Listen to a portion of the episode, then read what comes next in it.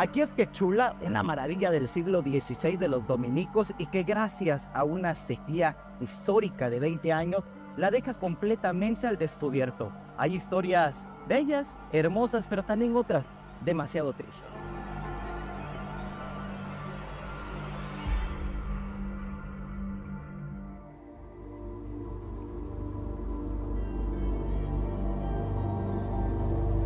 Como la de Doña Rosario, una de las pocas pobladoras vivas que la habitó y que a dos dedos señala dónde vivió su infancia y adolescencia, hasta que en 1963 les dijeron que se tenían que ir, porque el pueblo quedaría bajo el agua por la construcción de la presa Netzahualcoyotl. Es capaz de llorar, tal vez ya no, porque ya, está, ya es viejo, ya, pero sí, cuando nos fuimos lloramos. No nos queríamos ir de veras, que no.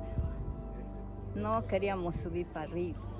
Ahora que bajaron los niveles de la presa, como no sucedía en 20 años, doña Rosario bajó a contemplar el templo y a recorrer su tierra, esa que alguna vez fue próspera, donde se cosechaba cacao y plátano. No nos queríamos ir, es que aquí era muy bonito y nos vivíamos del cacao.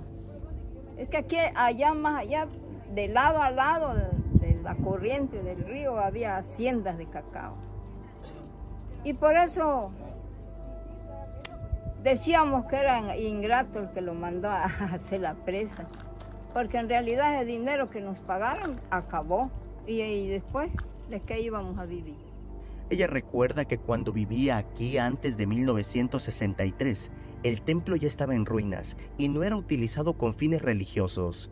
Y es que de acuerdo con el investigador Carlos Navarrete, en 1776 el pueblo fue abandonado por una plaga.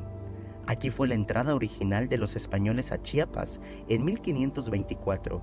Era el camino real entre la provincia de Chiapa y Espíritu Santo, lo que ahora es Coatzacoalcos, Veracruz. Antes de que se construyera la presa, también llamada Malpaso, Quechula era un pueblo alegre. Ah, aquí era bien grande el lugar. Aquí era precioso. Aquí celebraban una fiesta de Santiago dicen. Aquí la plaza, los bailes ahí. Llegaban marimba, venía de, San Fernando y otra de, de, aquí de Guadalupe que le dicen. No les dieron opción, se tenían que salir. El decreto de expropiación fechado el 19 de abril de 1963 declaraba que el gobierno, por causa de utilidad pública, se quedaba con 52.760 hectáreas para la construcción y embalse de la presa. Vinieron a avisar uno de los ingenieros con otras personas que ya se desocupara poco a poco porque, porque ya iban a soltar el agua. Y era cierto. Como ya habían repuesto las casas allá arriba, entonces ya era bueno irlo a ocupar, pues. Así que ya fuimos saliendo poco a poco, cargando nuestras maletas, traste y lo que había.